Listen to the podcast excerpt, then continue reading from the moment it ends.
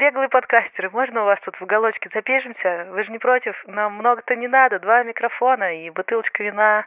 А ты такой, нет, я предпринимательный, я держу себя в руках. Порно, правда, я феминистка, вы чё? Но если не понравится, мы сразу прекратим. Привет! Это третий сезон подкаста «Бизнес. Роботы. Мечты». Здесь мы говорим о том, как построить бизнес, который приносит деньги, славу и удовольствие. Ну или хотя бы что-то одно.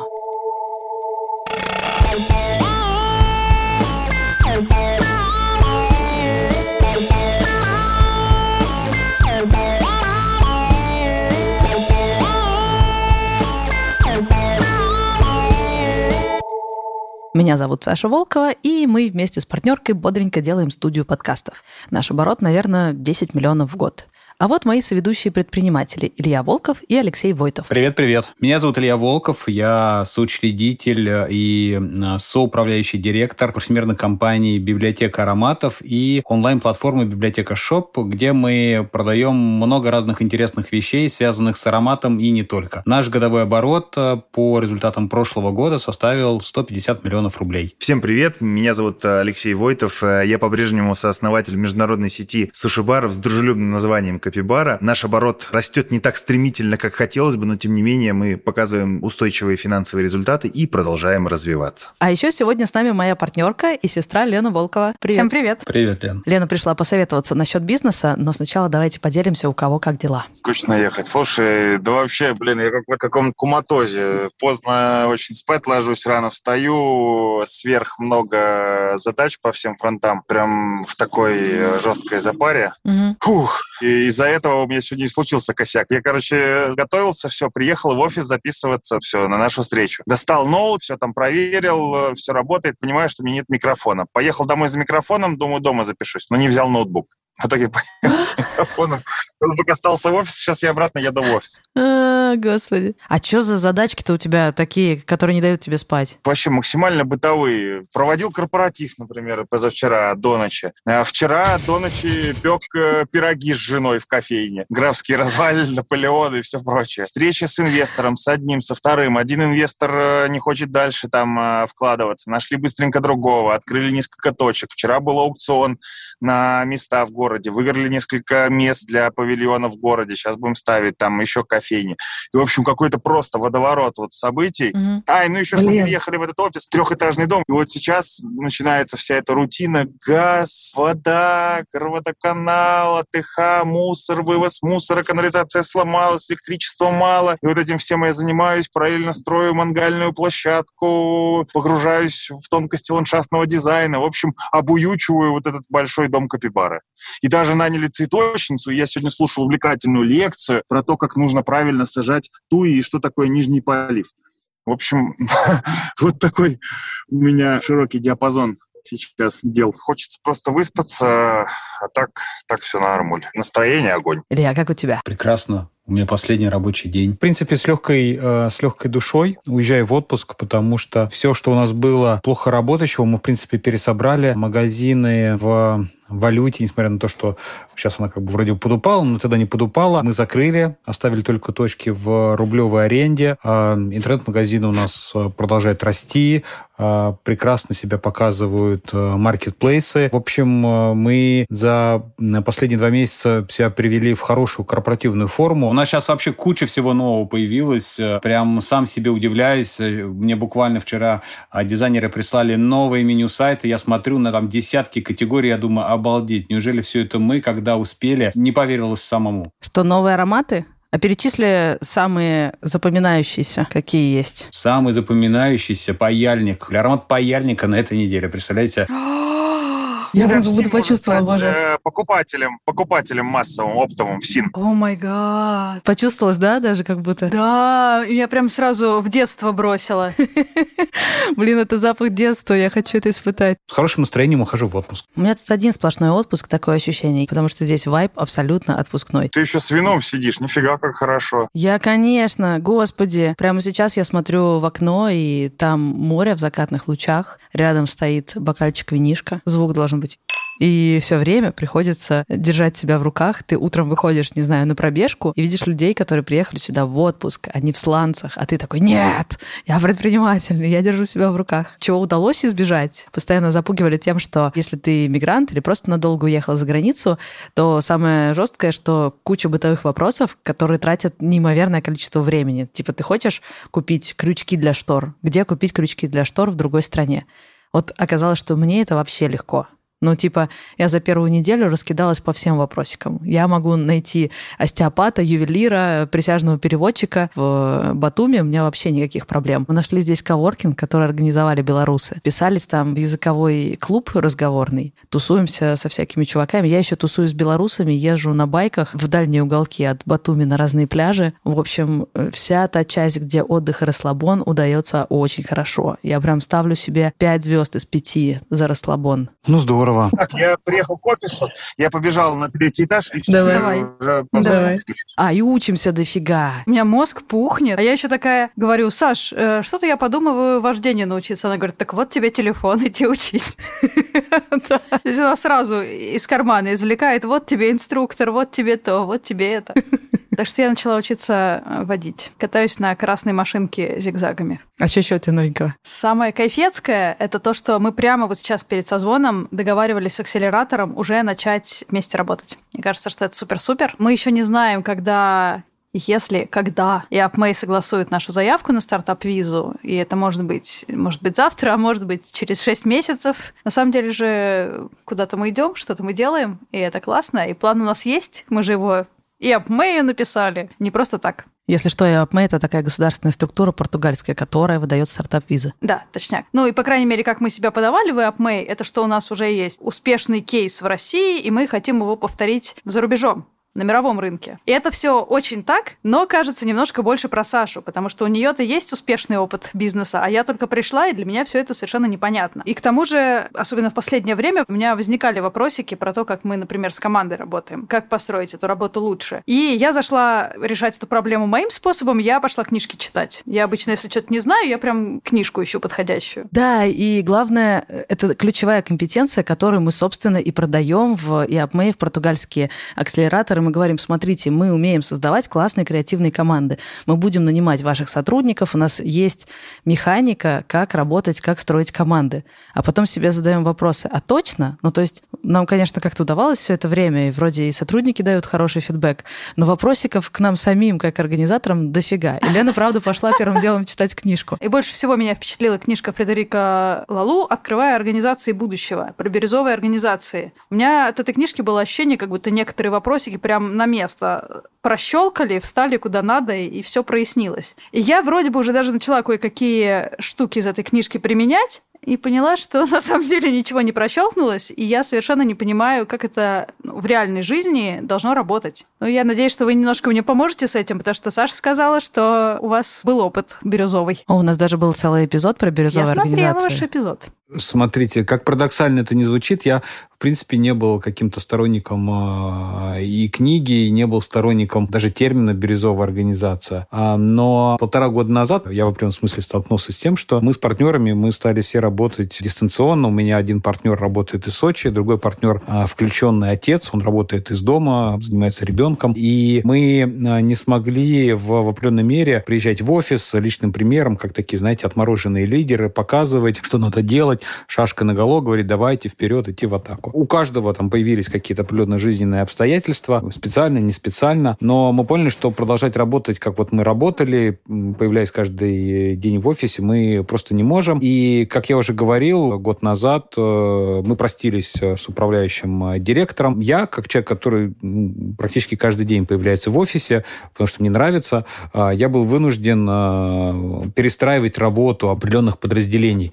И вместо вместо того, чтобы приглашать еще одного какого-то управляющего директора, а, выстраивать там иерархию, а, я пошел от обратного. Мы приняли решение минимизировать количество уровней управления, передать больше полномочий на места, добавить автономии. Мы вообще не думали по поводу бирюза, это не бирюза. Вот мы просто действовали угу. потому, как нам хотелось, исходя из тех обстоятельств, в которых мы находились. И по факту мы сказали, вот есть команды, в командах у каждого есть право голоса, есть коллективная ответственность, есть тимлит, он как бы со всеми коммуницирует, внутри команды может с кем-то коммуницировать э, горизонтально.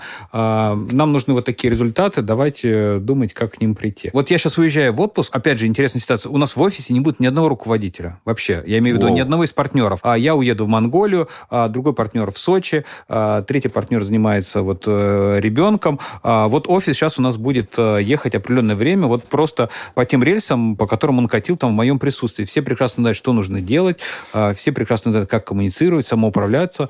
И вот сейчас я на себе а, вживую буду ставить э, эксперимент, потому что раньше, когда я уезжал в отпуск, кто-то из партнеров выходил, а сейчас никто не будет выходить, вот офис будет работать автономно, и ну, я думаю, что эксперимент скорее закончится положительно, чем отрицательно. Блин, круто. То есть бирюза у вас возникла из-за кризисной ситуации, и потом просто прижилась как нормальный рабочий инструмент. Я прочитала, что одна из структур, которая предлагает эта книга, это независимые группы. Каждая из этих групп берет свой проект. У них там пример про производство каких-то автозапчастей. Есть команда, которая делает запчасти для Форда, есть команда, которая делает запчасти для Ниссана, каждый сам по себе. Или компания, которая предоставляет уход медсестер за пожилыми, и вот, вот эта группа медсестер обслуживает вот этот район, вот эта группа медсестер вот тот район. Все эти группы равнозначны, все приблизительно одинаково, там где-то 10 человек в них, у каждой свои задачи. И мне показалось, что вот эта структура, она очень подходит для нашей подкастерской студии. Мне прям сразу захотелось применить, и мы даже как бы начали.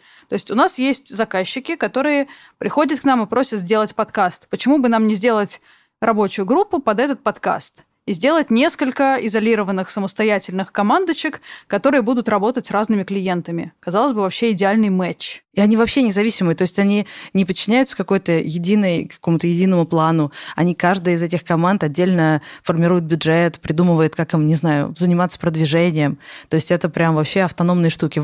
В идеале одна из этих команд может вообще отпочковаться от э, компании и организовать свою компанию. Ну, то есть они абсолютно автономны. Был ли у вас, ребят, э, такой опыт создания автономной команды, которая сама в себе, сама ставит себе цели, сама бюджет определяет, такая, которую можно, в общем-то, выделить в отдельную компанию, как юнит? У меня был такой опыт, когда я работал в найме в Pfizer. Нас э, в такие команды объединяли и давали бюджет ага. на реализацию да, определенных активностей. Был, собственно, распорядитель бюджета, ну так по-простому говоря, э, был план выполнения и так далее. И, на мой взгляд, это просто офигенно развязывает руки и мотивирует. Потому что ты mm-hmm. моментально становишься как бы собственником как будто бы бизнеса. Пускай на время, пускай ну, не совсем по-настоящему, но тем не менее э, отношение к этому проекту совсем другое. Вот, э, ну, меня прям вдохновляло это, когда я был сотрудником. Становясь на их место, я бы хотел так делать, и я бы практиковал в нашей организации. Просто пока, ну, не знаю, что ли, не было такой возможности или необходимости. И, кстати говоря, я увидел, что Додо Пицца, в, как только начался вот этот весь э, кризис, они тут же объявили о том, что они э, классно умеют делать дизайн и фотографии, поэтому теперь Додо Пицца в том числе является и студией дизайна. То есть они выделили ага. команду, да, которая именно будет развивать вот это направление. Правда, ценник у них, ребята, я офигел. Моя запросил, знакомая да? заказала у них фотосессию, она занимается экзотическими фруктами, а? и я ей написал, вау, круто, может, я тоже хочу. Она говорит, ну да, круто, здорово, офигенно, профессионалы, 350 тысяч, 6 фотографий. Сколько, сколько? Илья сразу оказался, 350 у меня, тысяч. У меня, у, меня, у меня наушник, наушник в этот момент начал шкварчать. Ну, я, я понял, поэтому и начал да шкварчать. у тебя просто видимо, наушник выпал, выпал просто от... Да. Вот э, такой ценник. Э, хорошая выделенная команда. Илья, ты пытался, у тебя это пытался и не работало, или даже не пытался? Как тебе это? Ну вот просто приведу пример. У нас есть э, чисто команда а, СТМ. Лен, СТМ – это собственная торговая марка. Mm-hmm. Ребята сами решают, что производить, а, в каком а, объеме. У них есть там выделенный бюджет, несколько миллионов рублей, и они а, в рамках этого бюджета запускают продуктовые линейки, тестируют, смотрят. И они прекрасно понимают, что если они там произведут что-то, не пользующееся спросом, ну, значит, мы все ага. дружно сядем в лужу. Поэтому, да, у них есть свобода распоряжения деньгами, но они прекрасно понимают всю ту ответственность, что нужно делать так, там, вложенный рубль в продукт должен принести несколько рублей рублей, а, рублей выручки. То же самое у нас есть в команде, которая занимается а, интернет-магазином, маркетплейсом. У них есть свои маркетинговые бюджеты, они сами решают, что, куда выводить, какие фотосессии делать, заказывать их у Додо Пиццы, не заказывать у Додо Пиццы. Но как бы по итогам месяца нужно а, как бы на потраченные деньги получить э, определенную отдачу в виде дохода. Я обломалась, честно говоря, на этапе подбора людей. Мы решили Ленину эту идею об автономных командах, которые каждый работает э, над своим проектом, решили начать ее с одного подкаста. Сейчас появился заказ сделать этот подкаст. И у нас есть классный продюсер, очень классный звукорежиссер, есть герои, не хватает сценариста, редактора, сценаристки, редакторки. В общем, кого-то, кто будет заниматься сценарием и сборками. Я уже не помню, сколько я провела интервью, но это максимально сложно. Ну, то есть, если ты ищешь человека, который просто будет выполнять задачи, которые ты ему ставишь, тебе прежде всего нужен человек э, сообразительный и исполнительный. Вот единственные два критерия. Больше тебе особо от него ничего не нужно. Но если ты подбираешь человека в команду, которую ты потом собираешься оставить в покое, и чтобы она работала самостоятельно, этот человек должен тянуть очень много на себе. Это должен быть человек с очень широкими компетенциями. Вообще крутой, крутой чувак должен быть. Или девчонка. И я провела просто бесчисленное количество собеседований. Одна девчонка, вы не поверите, я просто влюбилась, мне очень понравился ее подход. Это же э, на самом деле бирюзовый подход это очень бизнесовый подход. Ну, то есть человек на себя берет ответственность как предприниматель, да, и она все говорит, у меня студии так, у меня студии так. Я думаю, ну если ты так лояльна своей студии, зачем ты к нам в студию? Спрашиваю, а ты из какой студии? Оказалось, она владелица другой студии и хочет с нами поработать на проект. В ее студии не получается добыть таких сложных, интересных проектов, она хочет э, попробовать себя в этом. Конечно, она нам понравилась, она предпринимательница, come on. Конечно, она и самостоятельная, и активная, и все такое. И в результате... И квалифицированная. И квалифицированная, да. И в результате, ну просто, или это человек, у которого свой бизнес, явно он не останется у нас э, надолго, или недостаточно квалифицированный. А одна девчонка, господи, я просто тоже была очень в восторге от ее портфолио, от того, как, как прошло наше интервью. Но потом мы договорились списаться в понедельник. Понедельник почти прошел, я ей пишу, она говорит, давай в среду. В среду назначили встречу. Опять же, я инициировала, сказала, скажи, в какое время, я поставлю в Google календарь. В этот момент она не вышла на связь, оказалось, что она села не туда в метро, не туда поехала, стала объяснять, почему это произошло. Я такая, ой, все понятно, все понятно не получится у нас. И поэтому у меня возник вопрос. Может быть, Лен, у тебя свежая еще эта книжка, ее тезисы в голове. Какие люди подходят для работы в бирюзовых организациях? Что это за тип людей? Я так поняла, что я сегодня за книжку отвечаю. Ага. Судя по книжке, люди глубоко в душе готовы к этому и хотят этого. Например, когда одна из компаний открывала офис чуть ли не в Пакистане, им говорили, что ну там-то люди не примут эту вашу свободу и ответственность. Но нет, они приняли. И э, если к человеку приходят с бирюзовыми идеями, он сразу такой бирюзовый становится. Я, конечно, очень утрирую, но я этим вопросом тоже задавалась, и по книжке именно с этим вопросом прошлась, и там нигде не было ну, только какое-то смутное упоминание, что, типа, если людям это не по душе, то они просто из компании уходят. Но что в целом нужно специальных людей под бирюзовую организацию набирать, ничего такого не было. Единственный критерий – это что должно быть бирюзовое руководство. Если руководство бирюзовое, то все остальное будет ок. Да, но такое впечатление, что они обсуждают как будто, что люди отличаются только софт-скиллами, то есть возможностью или невозможностью таким способом вести коммуникацию, не авторитарно и встраиваться в бирюзовую команду. Но на самом деле хардскиллы тоже важны. И здесь я немножко запуталась. Ребят, я вам объясню, почему я вообще в это закопалась, потому что у меня была очень конкретная проблема. Когда Лена стала э, моим партнером, у меня в этот момент был такой кейс. Я наняла нескольких талантливых стажеров. Единственное мое требование к ним было это энтузиазм учиться делать подкасты. И я хотела нащупать способ строить с ними бирюзовую организацию.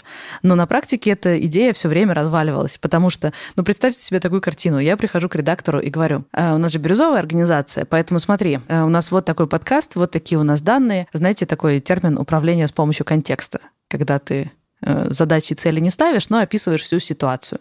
Такой заказчик, такая ситуация на рынке, тры ты ты Исходя из этого, сделай классный подкаст. На тебе всю свободу, на тебе всю ответственность, иди твори. Человек старается изо всех сил, но то, что он мне приносит, оно просто низкого качества. Я говорю, хорошо, спасибо, здорово, но Тут явно не хватает знаний в сторителлинге в том всем пятом десятом. Давай гайд напишу. И пишу гайд. Один гайд, другой гайд, 20 гайдов. И человек как бы не понимает, что происходит. С одной стороны, ему говорят, на тебе полную творческую свободу и всю соответствующую ответственность, а с другой стороны, у него 20 гайдов, которым он должен соответствовать. При последнем созвоне с моей сотрудницей я просто извинилась за это. Типа, прости, что последние полгода от меня исходили явно противоречивые сигналы. С одной стороны, вот гайд и активно ему следуй, а с другой стороны, на тебе полную творческую свободу.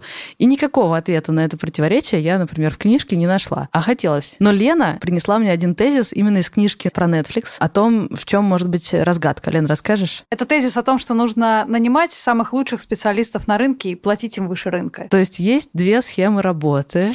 В одной схеме ты устраиваешь фабрику, где ты такой, вот гайды, вот дедлайны беру всех на входе, неважно, какая у вас квалификация, но если вы сможете делать по гайдам и вовремя, молодцы. Главное качество — это исполнительность, умение со- соответствовать этим гайдам. Я работала, кстати, в такой организации. В Тинькофф журнале, например, мне очень нравилось, как, что это похоже на фабрику производства контента. И с другой стороны, другая схема, где ты нанимаешь лучших спецов на рынке, и, конечно, тогда тебе лучше от них просто отстать. Они лучше тебя знают, как делать эту работу. Зачем тебе ходить за ними с гайдами? И тогда, да, ты даешь им свободу, не мешаешь им работать и платишь выше рынка, чтобы они чувствовали себя комфортно. Все. У вас эти самостоятельные сотрудники, это какие-то особые специалисты? Да, у вас есть деление на белых и синих воротничков. Есть у вас такое, что у вас синие воротники фигачат по гайдам, и все, что вам надо, это чтобы они строго соответствовали гайдам, а есть звезды, которым вы вот доверяете. Как это все работает? Слушай, не всегда, не всегда и по гайдам работают как надо.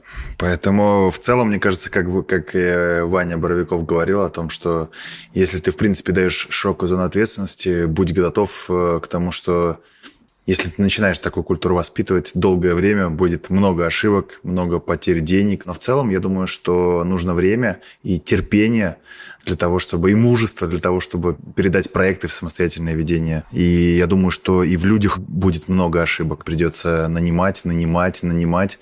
Но рано или поздно это приведет вообще и к культуре, конечно, ответственности, и к тому составу звездному, которого мы все хотим. Но все равно вот ты изначально нанимаешь людей, ты рассчитываешь, что они вырастут у тебя, ты готов им давать свободу, несмотря на то, что они, может быть, не вполне квалифицированные. Да, Саш, од- Да? однозначно. Мы на собеседовании, во- сразу на собеседовании говорим, что это компания, в которой тебе придется работать самому. Вот если ты не готов работать сам, а готов работать только по инструкциям и указкам а, сверху, то лучше даже вообще нам сразу расходиться.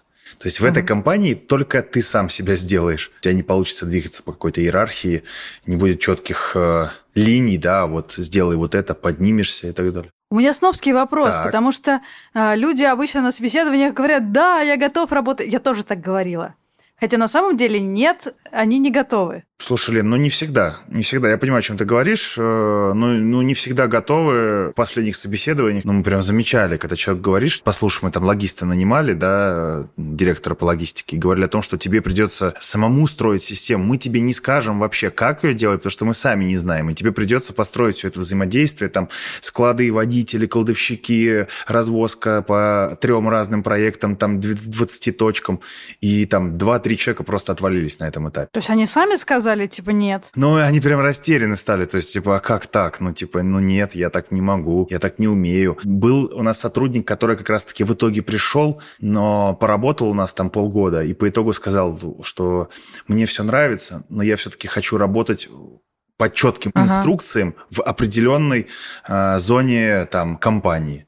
И я не могу так, когда я э, как бы вот за все ответственный, сама все строю. Я хочу вот быть в рамках и быть узким специалистом в этих рамках. В нашей компании так только у линейного персонала получится. Вывод заключается в том, что бирюзы достойны только очень высококвалифицированные сотрудники. Это какая-то элитаристская организация должна быть, в которой все сотрудники суперквалифицированы. В книжке про организации будущего есть пример со школой, где школьников организовали самим устраивать свой процесс обучения. Вряд ли они более квалифицированы, чем учителя, как правильно учить. Да, вот это меня вводит в тупик. Там был еще один пример, что-то про инвестирование. А, да, это где сотрудникам самим предложили выбрать, как инвестировать средства компании. Мне это тоже прям в тупик поставил вопрос, как это вообще? Ну, то есть э, сотрудники явно не квалифицированы в том, как инвестировать э, деньги, но тем не менее руководство компании почему-то решило им это доверить. Да, понятно, там было оговорено, что у них был эксперт, которому консультант, к которому они могли обратиться. Да, там заданный коридор возможностей, но тем не менее, я не помню, какие именно работники, автопрома, что ли, решали, куда инвестировать деньги компании. Про это противоречие мы сейчас еще поговорим, но про то, куда инвестировать деньги, возможно, есть идея у нашего партнера. Партнер этого выпуска, ВТБ, предлагает инвестировать в покупку золота. Физического прям, слитками. Как это можно сделать? Если вы клиент ВТБ Private Banking или привилегии, то можете обратиться к персональному менеджеру по телефону. А если вы клиент другого банка, то оставляйте заявку на сайте ВТБ, и с вами свяжется менеджер и пригласит в офис для оформления покупки. Там вы сможете приобрести золото высшей 999 пробы. Это самое чистое золото, в котором всего 0,1% примесей. Получить слитки можно только в хранилище в Москве. То есть, если вы, например, из Питера, то вам нужно назначить встречу и лично приехать в Москву. Ссылочку с подробной информацией оставлю в описании этого подкаста. Как раз недавно отдыхала в Тбилиси, познакомилась там с англичанином, и он мне пропагандировал именно этот подход. Он говорит, смотри, отлично провожу время, отдыхаю, все потому что я вовремя купил золотые слитки, причем э, сидит в отеле такой, у меня целая гора золотых слитков. Нет-нет-нет, не подумай не с собой, я их в Англии оставила, все секьюрно, но именно поэтому я чувствую себя совершенно спокойно, в кризисы, не кризисы, у меня есть золотишко прямо слитками, и мне падение котировок вообще не страшно. Я подумала, ну в целом, да, можно рассмотреть такую возможность. Короче, по книге Лалу нет ощущения, что для участия в равноправных командах, вот в этих бирюзовых организациях, туда могут допускать только суперспециалистов. Вот есть ощущение, что это что-то более демократическое. Но я не очень понимаю, как это должно работать. Ребят, у вас была какая-то попытка включить в работу автономных групп, э, про которые ты рассказывал, Илья, включить в работу э, рабочих организаций людей, стажеров или людей, которые не очень квалифицированы в конкретном вопросе? Например, у вас есть суперквалифицированный инженер, но он захотел еще взять на себя какую-то задачу, которую раньше никогда не делал. Вот был у вас такой опыт? Интеграции не очень квалифицированных людей? Ну, мы, в принципе, делаем ставку на изначально не суперзвездных людей. Э, мы, мы берем много вкладываем, прокачиваем, инвестируем. У нас есть джуники, у нас есть синеры. Они как бы в большинстве случаев э, все прошли нашу школу. Большинство сотрудников от нулевых позиций. Но мы не стоим с каким-то топором над человеком, заставляя его брать задачу. А если ему интересно, он, он включится, возьмет. А, у нас есть такая история. Если человек при, при, приносит какую-то классную идею а, и ее реализовывает, у него там по итогу месяца есть хорошая денежная мотивация. И вот знаете, а, мы думали, что когда мы внедрим такую штуку, на нас посыпется просто а, ушат идей. А, но нет, оказалось, что какого-то водопада инноваций мы не получили. Да, были идеи, но они скорее единичны, чем, чем массовые. Поэтому у нас есть такая история, мы, мы как бы стимулируем людей, но мы понимаем, что не каждому в голову придет какая-то идея, это прям э, дорогого стоит. А, а так, ну, мы открыты всем предложениям, все прекрасно знают. На итоговых встречах по итогам месяца я спрашиваю, ребята, были идеи, почему не предложили, почему не заработали, а, почему упустили какую-то свою выгоду. Я прям а, иногда даже так это по-доброму подстегиваю их в том плане, а вот э, могли бы выиграть, но не выиграли. Чего сидим, э, кого ждем? Ня-ня-ня-ня-ня. Ну да, да, примерно так. Я подталкиваю людей к тому, чтобы компания на них потратила больше денег. Э, мы, мы, мы готовы оплачивать идеи. Подожди, Илья, я не поняла. Но ты мне сейчас сказал про инновации, а мне непонятно, как вы обучаете новичков. Ну, то есть сейчас у меня дихотомия, прости господи. То ли мне искать по рынку самых крутых спецов и работать только с ними? Не надо. Да, мы уже, у нас был же выпуск про звездных сотрудников, и я уже предупреждена о проблемах, сопряженных с этим. Угу. А с другой стороны, идея нанимать стажеров, которая мне казалась классной, пока я сама не попробовала. В результате, если ты работаешь стажерами, в моем случае, я ну, точно что-то делаю не так, раз у меня это сработало так. И проблема точно во мне. Я чего-то не понимаю. Но у меня получается вот что. Люди приносят мне результат своей работы, он плохой, ожидаемый, это нормально, потому что они начинающие. Я исправляю этот результат, а чаще пишу довольно длинные пространные объяснения, как лучше его исправить, пишу гайд, человек исправляет, не вполне хорошо, потому что, конечно же, он по гайду не все понял, понял, мы созваниваемся, обсуждаем тра-ты-ты, тра-ты-ты.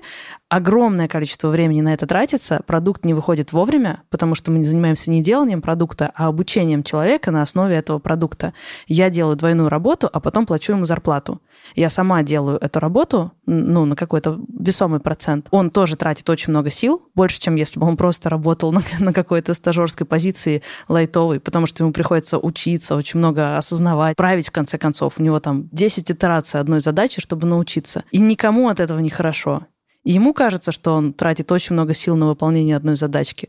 И мне кажется, что я работаю сама, плюс обучаю, еще и плачу за это. И, в общем, в результате вроде как всем кажется, что это полезно, мне кажется, что это полезно для моего бизнеса, потому что я типа ращу специалистов. Им кажется, что это полезно, потому что они растятся. Но в целом все много страдают, процесс производства продукта затягивается, он становится золотым. И мне очень хочется в этот момент сказать, давайте так, два варианта. Или мы делаем простую работу, разбиваем ее на простые участки, пишем про это гайды, нанимаем кучу людей, даже не запоминаем их имена и ждем просто, что они вовремя будут делать эту работу по гайдам, типа фабрика такая. Или мы работаем со звездочками, но тогда это должны быть квалифицированные специалисты, которые правда могут взять на себя работу и закрыть ее полностью. Чего я не понимаю? Ну вот в моем случае а, работает формула приглашать людей ответственных, раз, эволюционирующих, Два. Это в том плане, что если он что-то не знает, он очень э, достаточно быстро это впитывает, применяет. И третье, людей лояльных. Потому что ты можешь взять супер, э, супер специалистов, но они могут быть крайне нелояльны к тебе. Вот приведу примеры жизни. А, я в футболе болею за команду Ювентус может быть, вы знаете, есть такая итальянская команда. И в свое время, лет 15 назад, в серии А был э, скандал. А, Ювентус обвинили в подкупе судей, э, такой коррупционный скандал, и в качестве наказания их отправили а, в лигу на порядок ниже, э, чем та, в которой они выступали. А команда состояла из суперпрофессионалов. И а, вот очень интересно было наблюдать, что произошло. Половина суперпрофессионалов ушли, потому что для них были важны бабки, а половина суперпрофессионалов осталась, потому что они были лояльны а, команде, и благодаря вот этим оставшимся спецам и новым а, игрокам, зеленой молодежи, которая пришла, которая очень быстро училась а, и была жадной до результатов, Ювентус очень быстро отыграл все то, чего его лишили. Поэтому в моем случае, Саш, вот я бы делал ставку вот на людей, которые болеют за результат, они готовы учиться, и они очень лояльны тебе, верят э, в тебя как в лидера, э, верят в ту идею э, бизнеса, которую ты продвигаешь, и вместе с тобой готовы строить компанию. Оранжевую, зеленую, бирюзовую, алую, без разницы. Будет так, как ты решишь.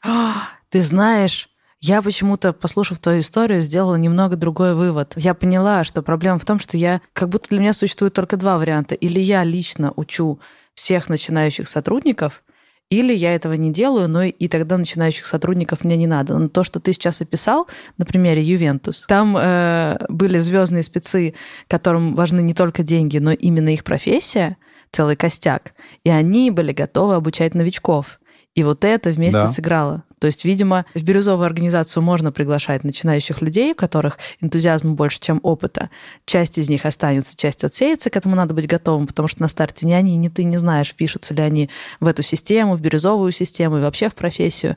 Но в то же время у тебя должно, должен быть костяк профессионалов, которые лояльны э, твоей компании, хотят развивать именно бирюзовую организацию и готовы обучать новичков. Ну, как будто бы это так должно работать. Ну, тогда я в растерянности. Вот нам предстоит буквально заново открывать компанию в Европе. У нас не может быть там лояльных людей, там нас никто не знает. У нас не может быть там костяка, там у нас его просто нет. И получается, что мы не можем открывать бирюзовую организацию? Ну, я бы тогда не стала на этот раз начинать с найма именно стажеров, потому что тогда мы снова наступим на те же грабли, и в основном мы будем не заниматься не бизнесом, а обучением этих стажеров, именно как главредакторы. А нам нужно сначала найти редакторов, продюсеров классных и звукачей, классных, я говорю, как будто это огромная команда, хотя бы одного классного продюсера, классного звукорежиссера и классного редактора, уже квалифицированных, и чтобы они могли обучать кого-то еще. То есть не зря я португальский учу. Стоп, ребята, а, то, а то, ребята, а тупой вопрос. Разве у вас нет звукача и редактора? У нас звукач есть, но редактор же должен быть говорящий на языках. Да, это мы сейчас с Леной мини-летучка по поводу расширения команды в другие страны.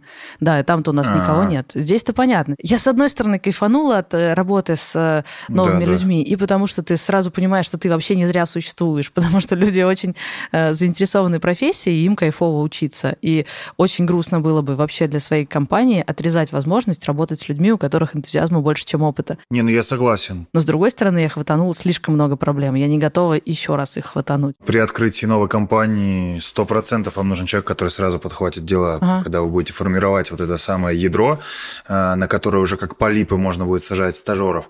Вот, э, вам однозначно нужны, ну, прям люди, которые придут и будут делать результат, ну, 100%. Мгм. В данной ситуации я, я прям не скупился бы. Да, я как, как будто бы в России, когда я совершила эту ошибку, я как будто опять перепутала, кто я, предприниматель или редактор. То есть я подумала, что это нормально нанимать э, только стажеров, когда у меня нет э, опытных редакторов в команде, потому что я же сама редактор, сама их научу. Отлично, а бизнесом я когда буду заниматься.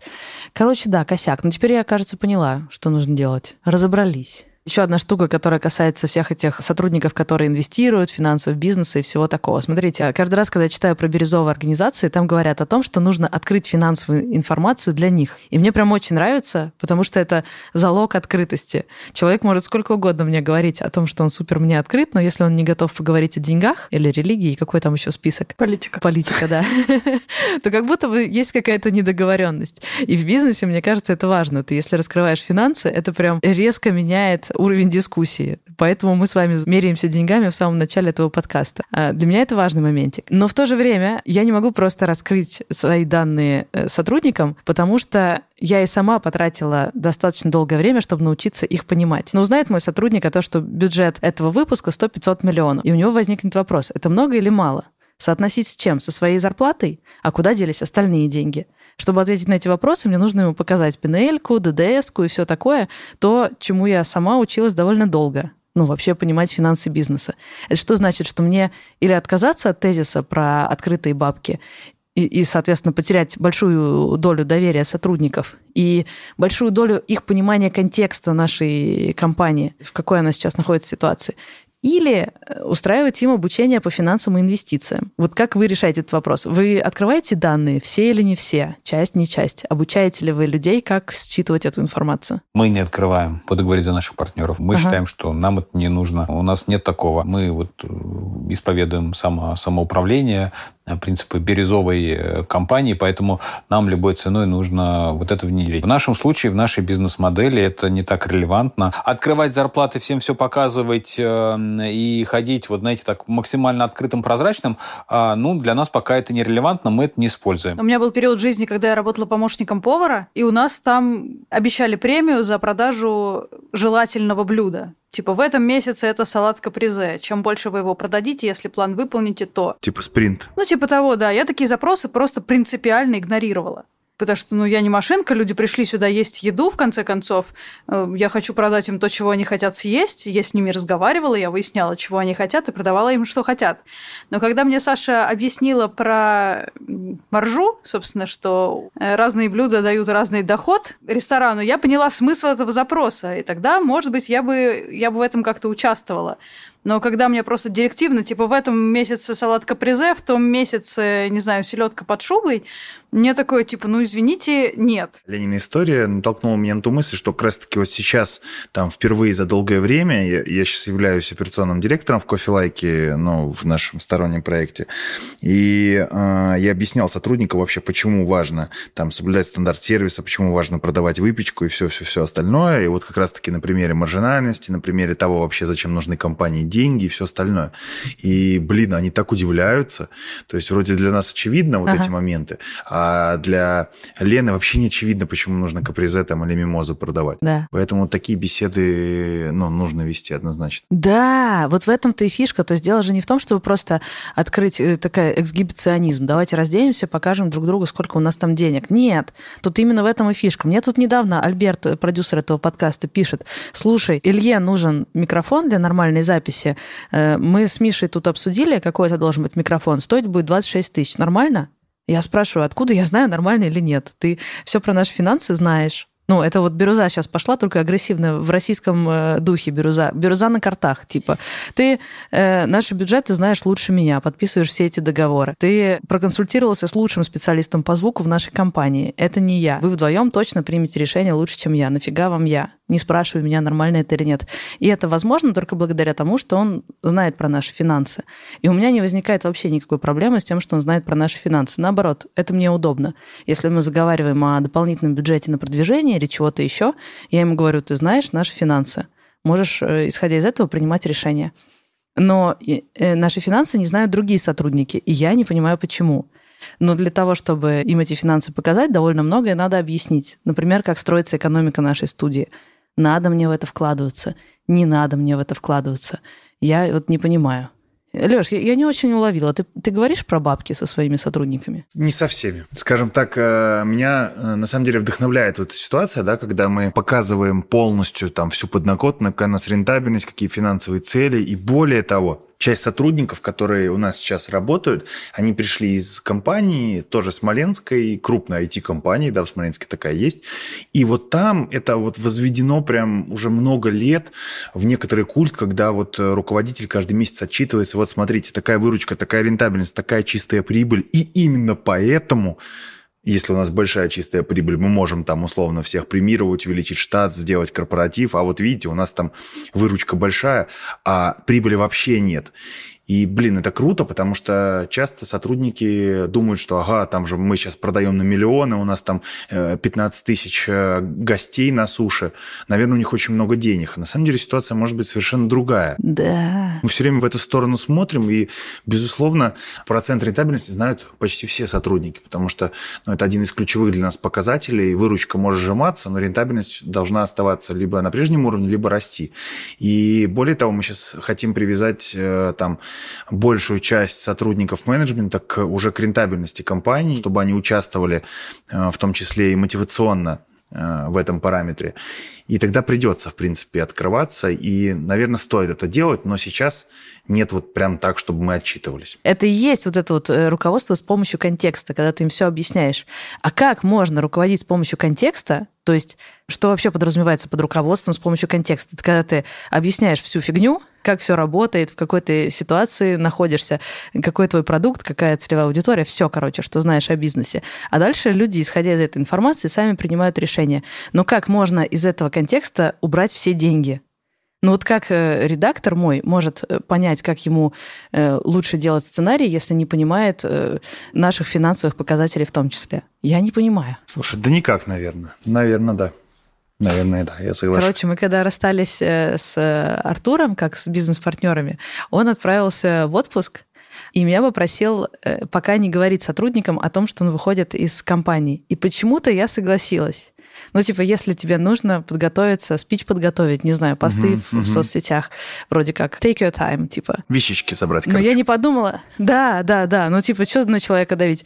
Но я не подумала, в какой глупой ситуации окажусь я, потому что э, мне нужно э, переформатировать процессы в организации, чтобы исключить Артура. И как это будет выглядеть, если я буду это делать, не объясняя зачем? Как будто пока он в отпуске, я подспудно пытаюсь его э, выдавить из организации, или как это должно выглядеть? К тому же мне было непонятно, хватит ли мне бюджетов на многие штуки, которые мы уже запустили, потому что Артур-то ушел, естественно, забрав в том числе часть финансов. Это заставило меня находиться в очень глупой ситуации. Девчонкам э, на созвоне по нескольким проектам я кое-как намеками вроде дала понять, что Артур уходит. Вроде они более-менее в курсе, но вряд ли они поняли, почему я вдруг начала говорить высокопарным изоповым языком. Что происходит? Какая-то хрень. Но лучше всего об этом рассказала Даша, главредакторка этого э, подкаста. Она потом на One on One, это наши были традиционные встречи один на один, говорит, слушай, я прихожу на созвон заварили, и ты там несешь какую-то околесицу, типа э, какую-то еще фразу ты, говорит, сказала, Артур решил несколько сократить свое участие в проекте. Я сижу, думаю, типа, что, э, ну, все кивают, потому что все на самом деле уже в курсе, просто какими-то подспудными способами. А только она не в курсе, да. И она такая смотрит на лица всех, все вроде нормально сидят, наверное, значит, надо нормально сидеть. Но происходит какая-то хрень, потому что смысл этого выражения не ясен.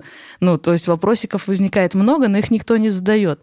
И она оказалась как будто в альтернативной реальности. Просто она такая, типа, то ли меня, типа, за дуру держит, то ли хрен понятно, что происходит. И я поняла, что, очевидно, сотрудники все отлично понимают. И если ты им что-то не договариваешь, они отлично это чувствуют.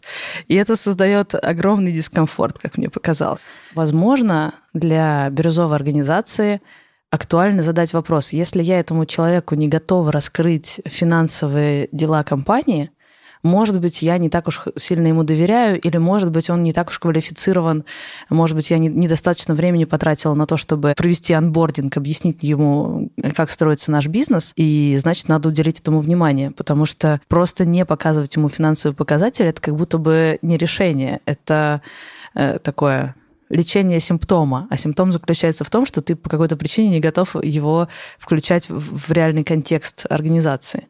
И он, естественно, в курсе, типа. Мгм, Вот, мгм. Как-то так мне показалось. Все все понимают, да?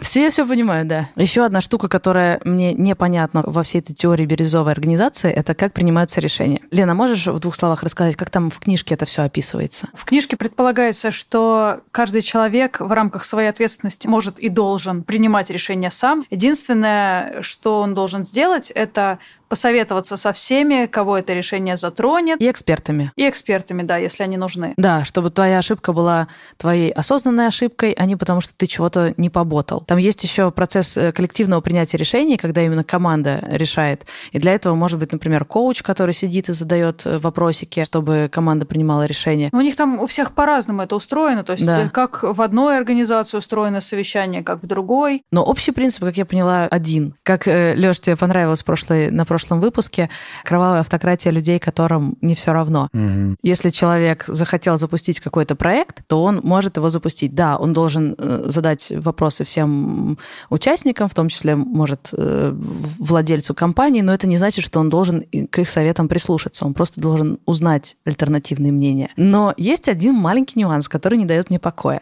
Право вето. Помните, Иван рассказывал нам, что у них в Mindbox е есть право вето, а в некоторых бирюзовых организациях вроде бы это не практикуется. И почему мне это непонятно? Потому что у нас случился э, вполне э, конкретный кейс. Приходит к нам, опять же, Альберт, и говорит, «А, хочу запустить, говорит, подкаст на Pornhub е. Pornhub — это большая площадка, там огромный трафик, Я хочу с вами. очень мало кто ее использует именно как э, рекламную площадку. При этом сам подкаст может быть э, в нашем духе новой этики и diversity, но он будет располагаться э, на порнхабе. И мы такие, ага, идея понятна, но нам как-то не очень комфортно с этой идеей, потому что к порнографии этических вопросиков дофига. Их настолько много, что даже если мы сейчас засядем и э, подробно разберемся, какая у нас позиция по порнографии, вряд ли это будет однозначно да. И главное, ну, типа, дискомфортно.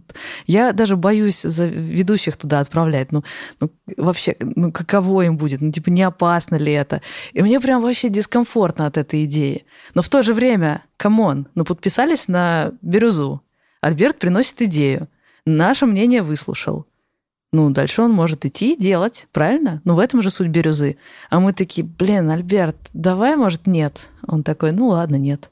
И что? Получается, наша бирюза закончилась на первом же спорном кейсе, скажем так. Поломалось. То есть фактически мы такие, как руководители организации, сказали ему, Альберт, нет, давай нет.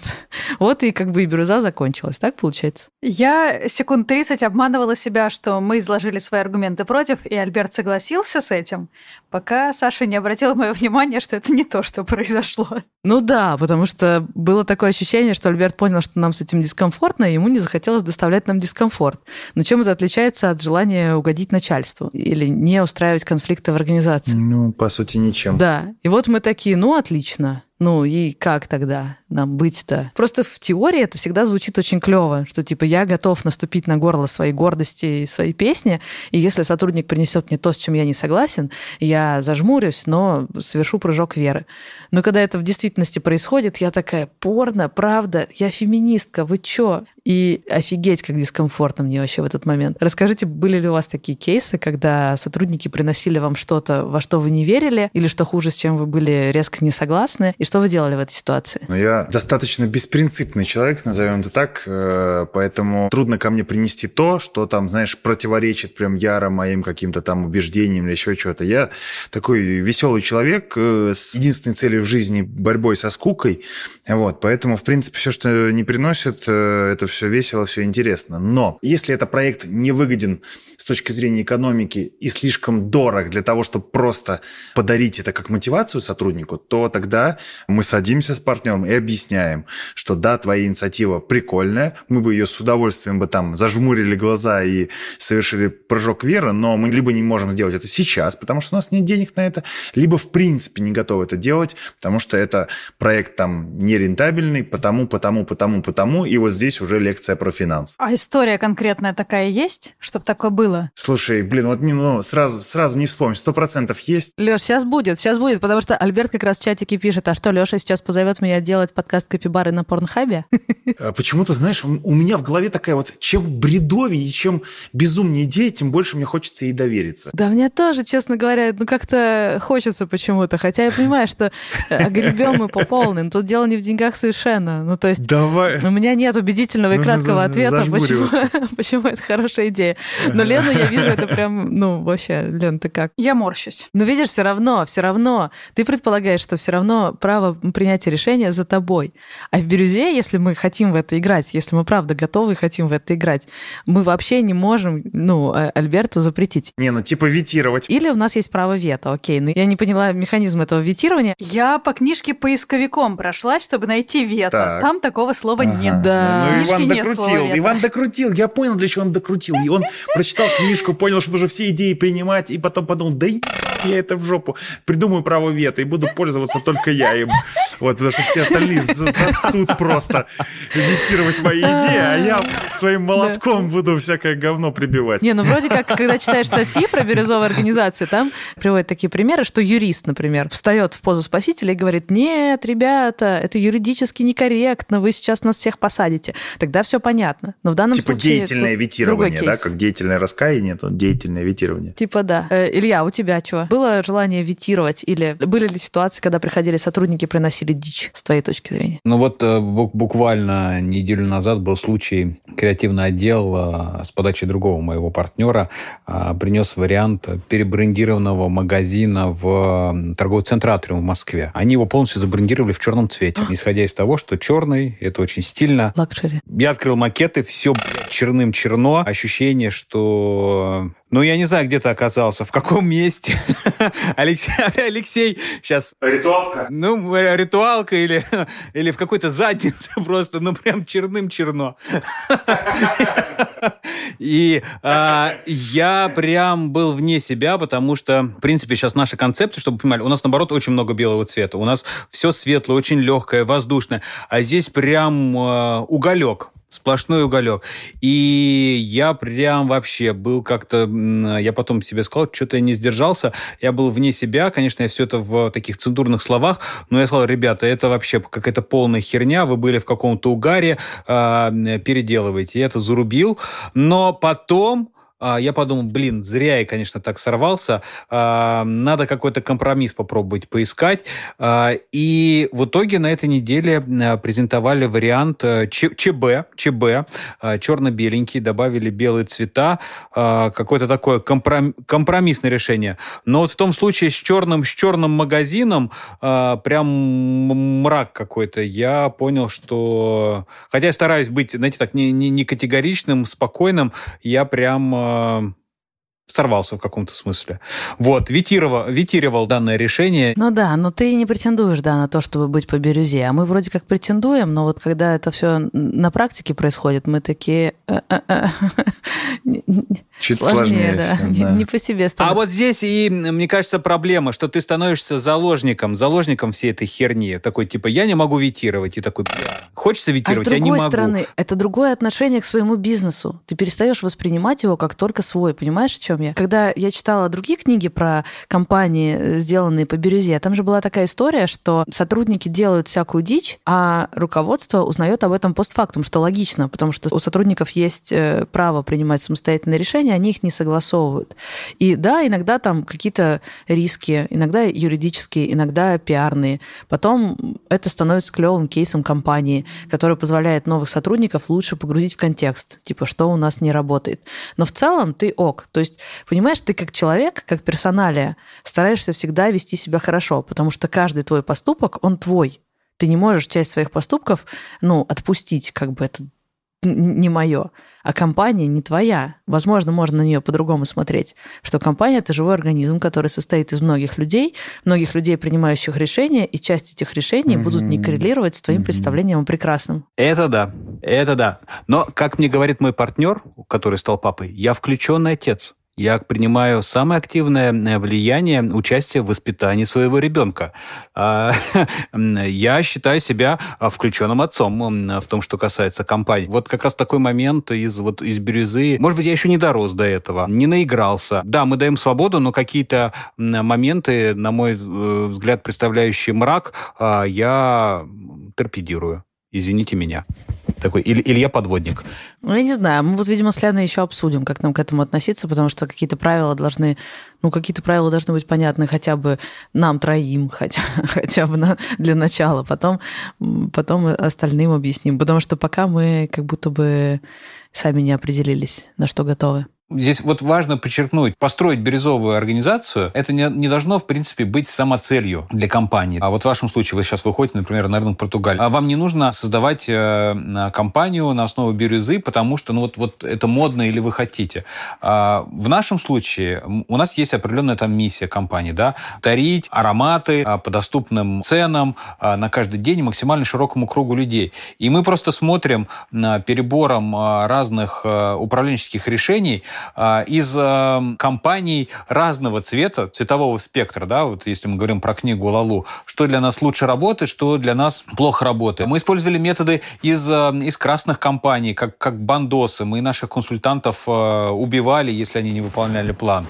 Мы их и, и мотивировали там суперпремиями, призывали к там, каким-то моментам по самореализации. Мы, мы, мы разные пробовали. И сейчас вот в, в текущем моменте что-то у нас хорошо работает из классических компаний оранжевых, что-то работает хорошо из компаний зеленых, как э, типа, знаете, всякие там НКО и научные центры, что-то у нас работает из, э, из бирюзы э, этой пресловутой. Поэтому мы просто смотрим на то, что вот в нашем конкретном случае дают наилучшую отдачу, что лучше перформит, что нас приближает лучше к миссии, и уже исходя из этого создаем свою собственную солянку. Мы вот исходим чисто из таких прагматичных решений. Леш, а, а вот как ты э, на это смотришь? Хороший вопрос. Слушай, на самом деле э, я с тобой согласен и считаю, что нужно использовать в определенные моменты, особенно сейчас, когда э, события меняются настолько стремительно, и э, нас в том числе качает от собраний э, сотрудниками о том, что, ребята, вполне возможно, мы там через три месяца сократимся в два раза, до через два месяца до рекордной рентабельности вообще в истории. Поэтому, наверное, сейчас ключевой э, компетенцией руководителей сотрудников будет являться э, готовность принимать изменения и действовать в ситуации стресса. Я вот так думаю. А какие, какого они там цвета, наверное, уже вторично. Ну, слушай, э, Илья, вот про то, что ты сказал, что не обязательно стараться сделать бирюзовую организацию, мы же это делаем не для того, чтобы получить пятерку по бирюзе или типа это модная штука, мы хотим тоже. А чтобы бабки заработать? Бабки, нет. Нет. Нет. Ну, в конце-то итог такой, как ни крути. Да вообще-то нет. Ну, типа, деньги, правда, не главное. Я знаю, что для тебя это важно очень, да. и очень это уважаю, но меня не очень мотивируют деньги, но при этом мы вот э, многие принципы, которые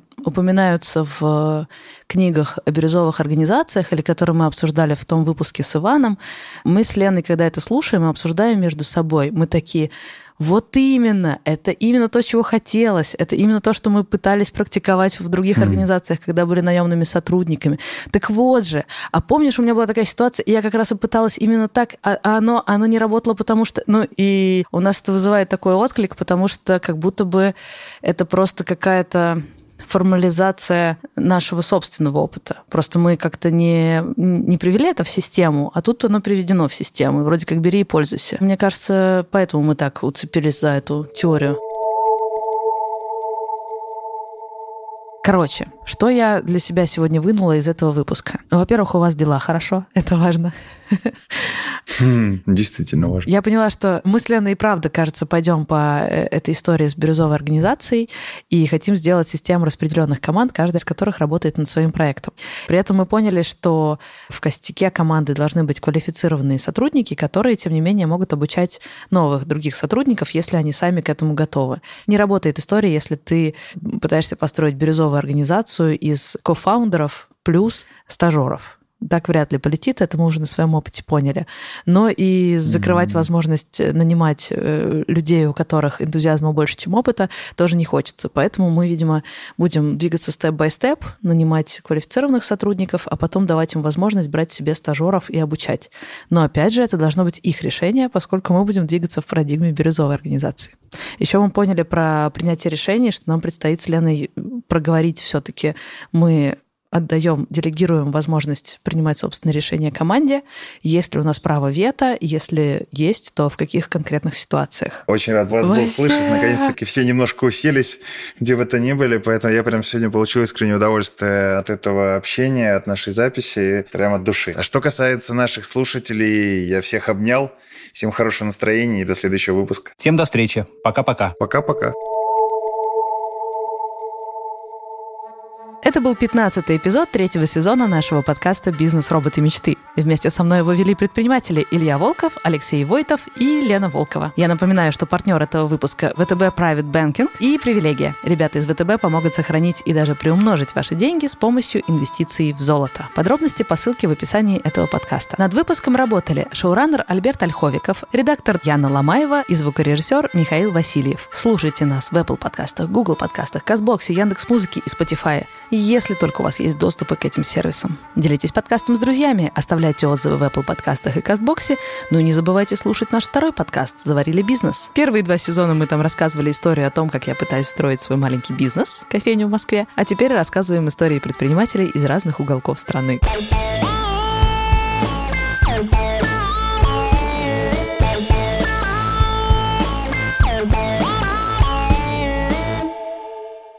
Могу за Лешу сказать. Э, всем привет, э, я Алексей. У меня гора бабла, и все в порядке, я никогда не напрягаюсь.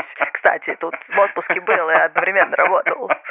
Деньги из карманов сыпались. Я думала о тебе все время. Я думала, а что бы сделал Леша? Он бы сделал на Такая, Саша, будь как Леша, делай на Нажремся, пока Илью ждем. Нажремся. Илья матюгнулся. Спасите! Держи себе, держи. Почему это не в подкасте? Весело будет редактору. Ты-ты-ты-ты-ты. Мэч. Стопроцентный.